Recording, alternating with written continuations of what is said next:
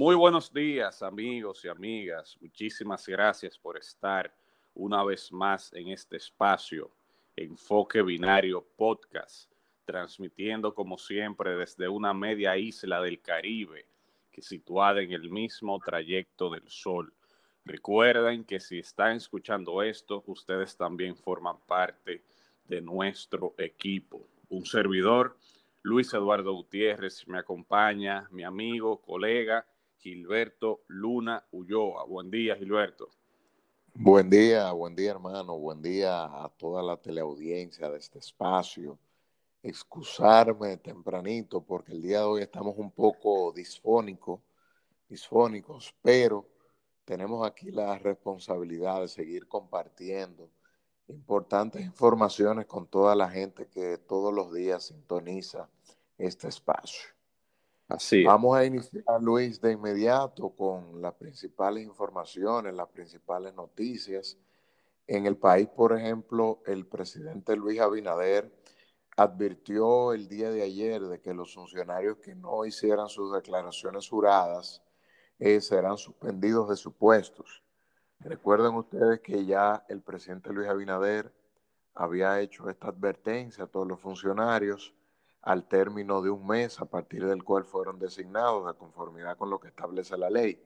La Cámara de Cuentas había dado un plazo adicional, una prórroga de esto, pero aún así hay cerca de 1.700 funcionarios, sobre todo alcaldes y vicealcaldes, que no han depositado sus declaraciones juradas.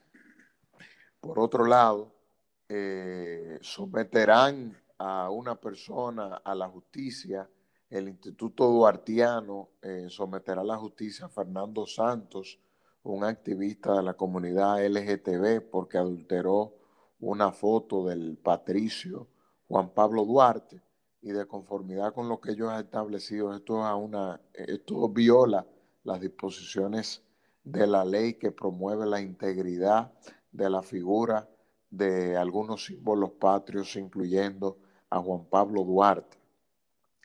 La economía de la República Dominicana muestra una tendencia a su recuperación, según lo ha informado el Banco Central de la República Dominicana.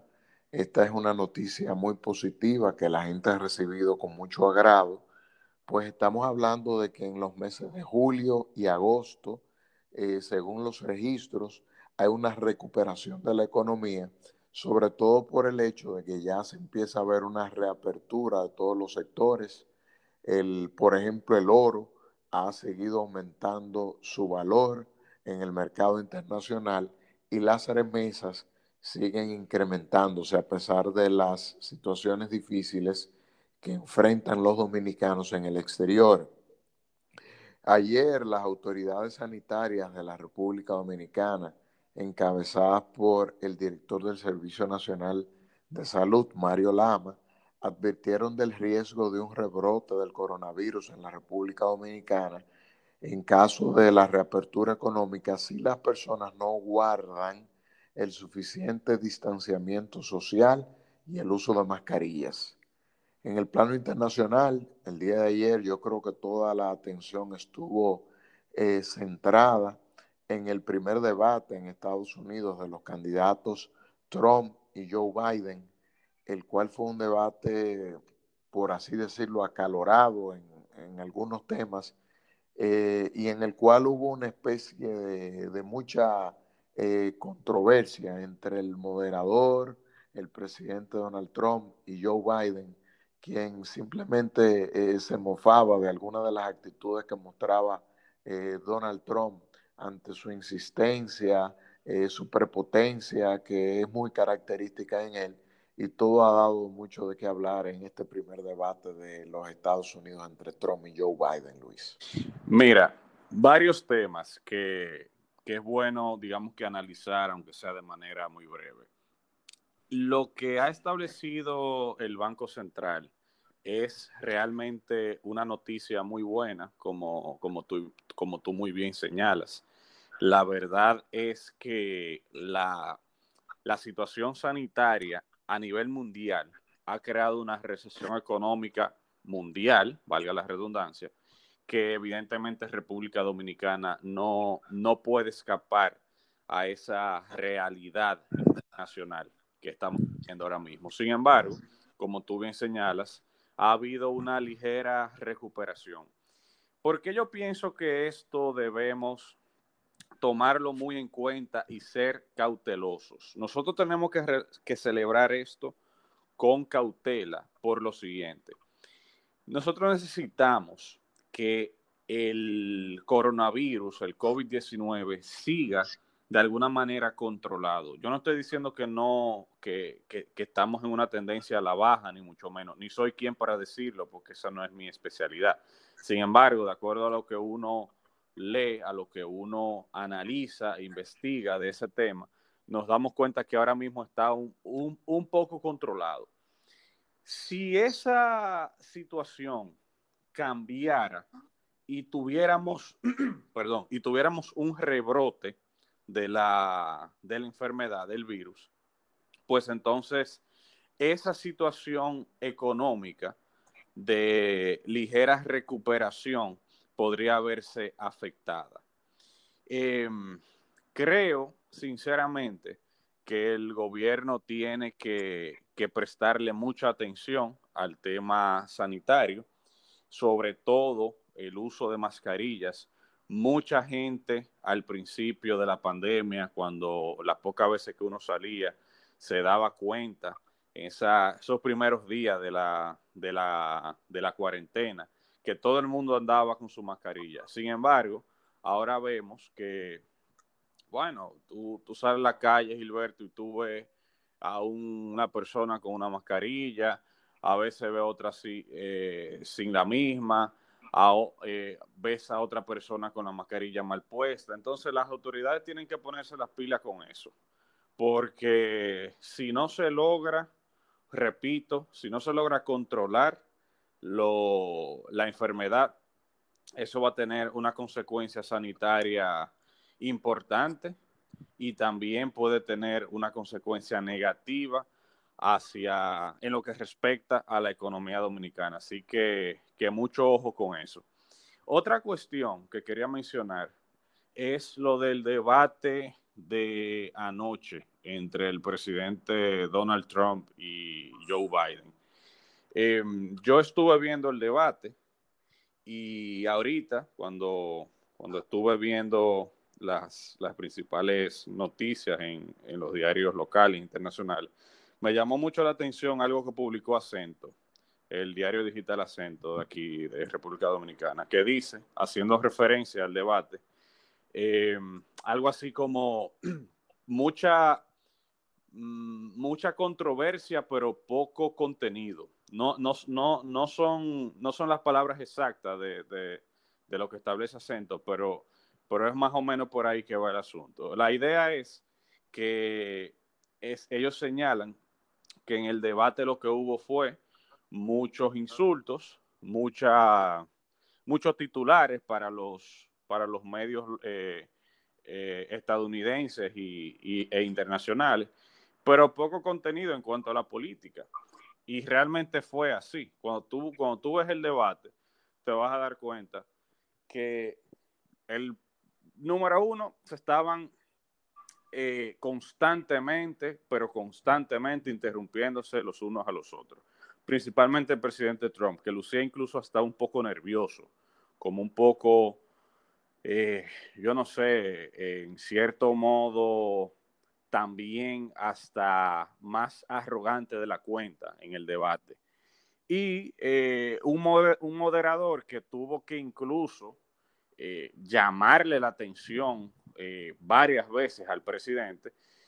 Y óyeme, cuando uno, cuando uno ve ese debate, lo que, lo que piensa es que uno está viendo quizá un, eh, una discusión entre, entre dos muchachos en, en, una high school de Estados Unidos, de, qué sé yo, de, quinto de primaria, de sexto de primaria.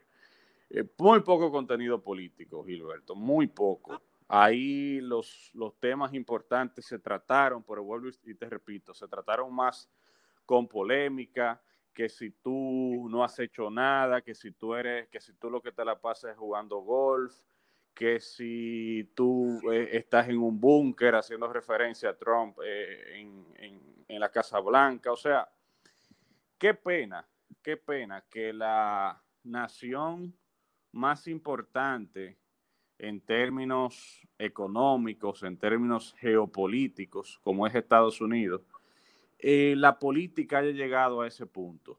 La verdad es que eso pudiera, eso se ve se había visto en, democracias eh, recientes como las latinoamericanas, en países de muy poca institucionalidad, pero en Estados Unidos no, estábamos acostumbrados a ver, a ver ese tipo de, debate con tan poca sustancia, con tan poca sustancia, esa es la verdad. Eh, este es el primer debate, hay otros, vamos a esperar que, que quizás los, los candidatos suban un poquito más de nivel, pero por el momento, por el momento en ese sentido vamos, vamos muy mal, Gilberto. Mira, yo estuve también eh, viendo el debate. Eh, por un lado, me resultó eh, muy interesante, no desde el punto de vista del contenido como tal, que como tú bien señalas, de fondo fue ausente la mayor parte de esa presentación, que más que un debate presidencial, eh, lo que parecía era un show de entretenimiento, porque escuchar al presidente Donald Trump interrumpir constantemente a, Biden y por un lado escuchar a Biden también, eh, muchas veces hasta con, una carencia de autoridad para hacer valer eh, sus ideas y para rebatir a Trump, eso dejaba como, como un muy mal sabor en, en, el ámbito político de hacia dónde va o de lo que se ha convertido en, eh, la política en, en, los Estados Unidos, eh, en un verdadero show mediático. Yo te diría que el gran ganador de ese debate presidencial fue el moderador de apellido Wallace él es presentador en un programa en la cadena Fox, eh, aunque que es una cadena conservadora, sin embargo su, simpatía de manera particular es por el Partido Demócrata.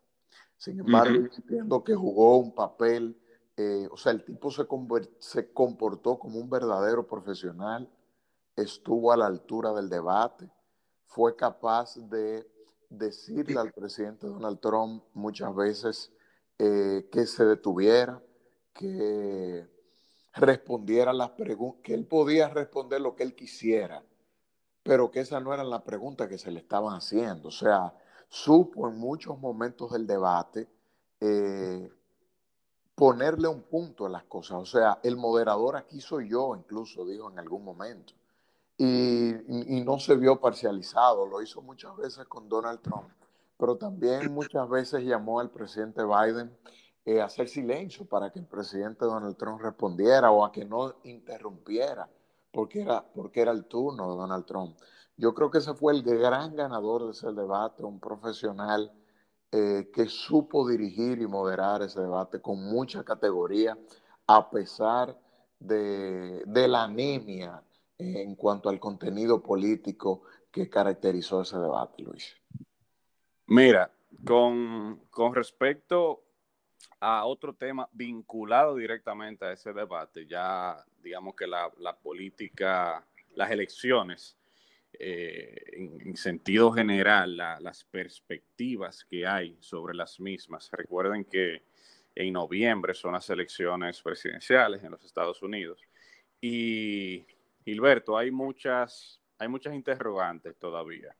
Em, yo no soy experto en encuestas, pero cuando uno busca información se da cuenta de que muchos expertos, eh, politólogos, sociólogos norteamericanos e incluso latinoamericanos que, han estado analizando la, situación política de, Estados Unidos, eh, manifiestan que todavía no hay una tendencia muy clara sobre qué, lo, qué es lo que podría pasar.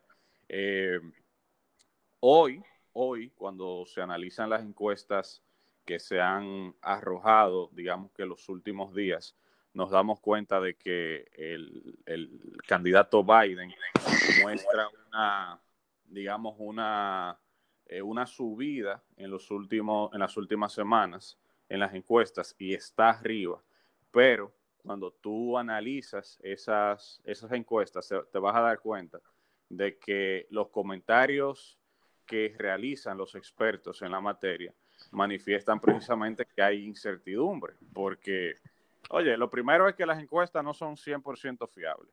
Y lo segundo es que, que pueden cambiar de una manera drástica eso es algo que hay que tomar muy en cuenta, porque a veces, la gente dice, bueno, fulanito le lleva 10 puntos eh, y ya, eso ya, ya está ganado. No, no es así. No es así. A veces ocurre que, que, esos números cambian de una manera drástica. Podemos ver lo que pasó, por ejemplo, con Bernie Sanders en la primaria. Bernie Sanders era, eh, durante un tiempo fue el favorito para la... Ese debió ser el candidato del Partido Demócrata.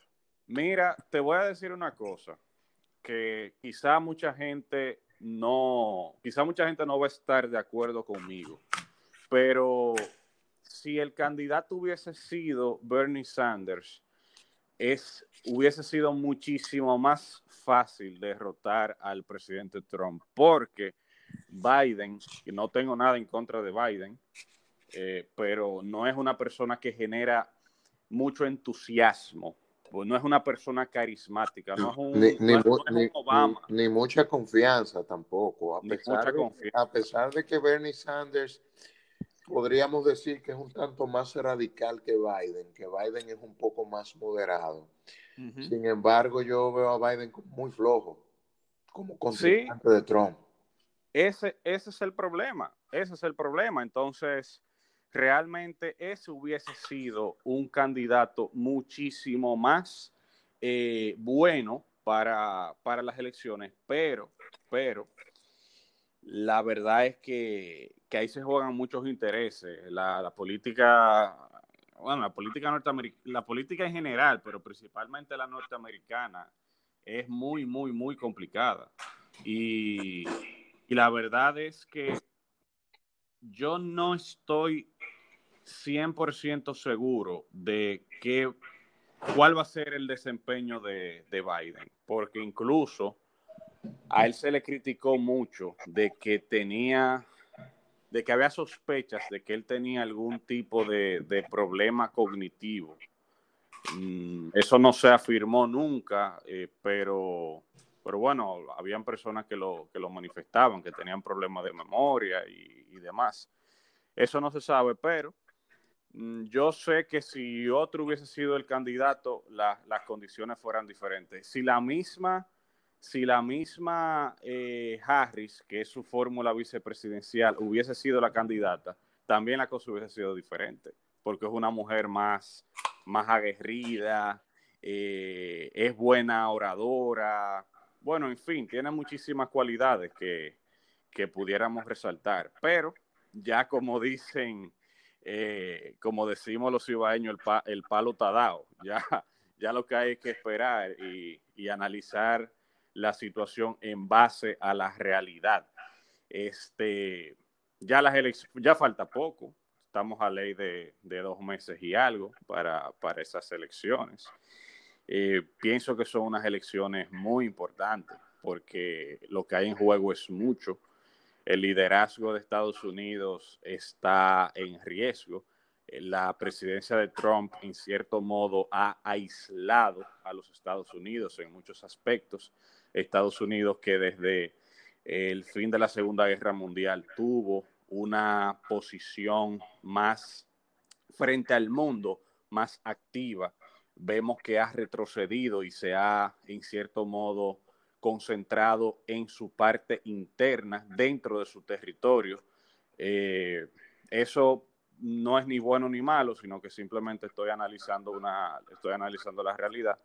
Eh, pero en el mundo que vivimos hoy, en el cual hay una pandemia que no es nacional, sino mundial, que hay muchísimos otros problemas que hay que tomar en cuenta, que también hay que resolverlos a escala global se necesita un liderazgo que no se concentre solamente en su país, sino que pueda influir en otros países para, para llevar a buen término los problemas que ahora mismo está viviendo la humanidad. Yo creo que si Trump gana la presidencia, eh, si, se, si logra eh, eh, la reelección, mm, pueden tocar cuatro años a nivel, digamos que internacional, muy difíciles. Por lo que te dije y por el simple hecho de que el Partido Republicano no ha hecho nada ni quiere hacer nada con el problema ambiental y del cambio climático, que los científicos todos los días están diciendo que, es real, que si no se hace algo al respecto, eh, en los próximos años pueden haber problemas sumamente graves e irreversibles. Y los únicos que realmente están conscientes de la situación son los demócratas. Que al final vayan a resolver algo con eso, yo no sé. Yo eso no lo sé. Pero al menos eh, están conscientes de que hay un problema en ese sentido. No como los republicanos que en su inmensa mayoría niegan que, exista ese, digamos, ese problema.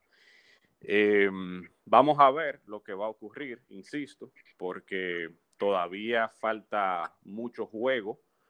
Eh, el, digamos, el, la competencia ahora que está, está empezando pero tenemos que seguir analizando esta situación. Sería bueno incluso que nuestros, nuestro público pudiera acceder a YouTube y buscar el debate para que vea que, eh, que los temas que se están mencionando ahí son muy serios y que lamentablemente lo que dijimos es una realidad, de que ahí hubo muy poca, muy poca sustancia en ese debate. Eh, Gilberto, vamos a dejarlo hasta aquí el programa de hoy. Nos veremos mañana con más temas. Eh, deseándoles a todos y a todas que pasen un excelente día y recuerden suscribirse, eh, seguirnos en nuestras redes sociales, en Facebook, en Instagram y que se suscriban a nuestro canal de YouTube Enfoque Binario. Hasta mañana.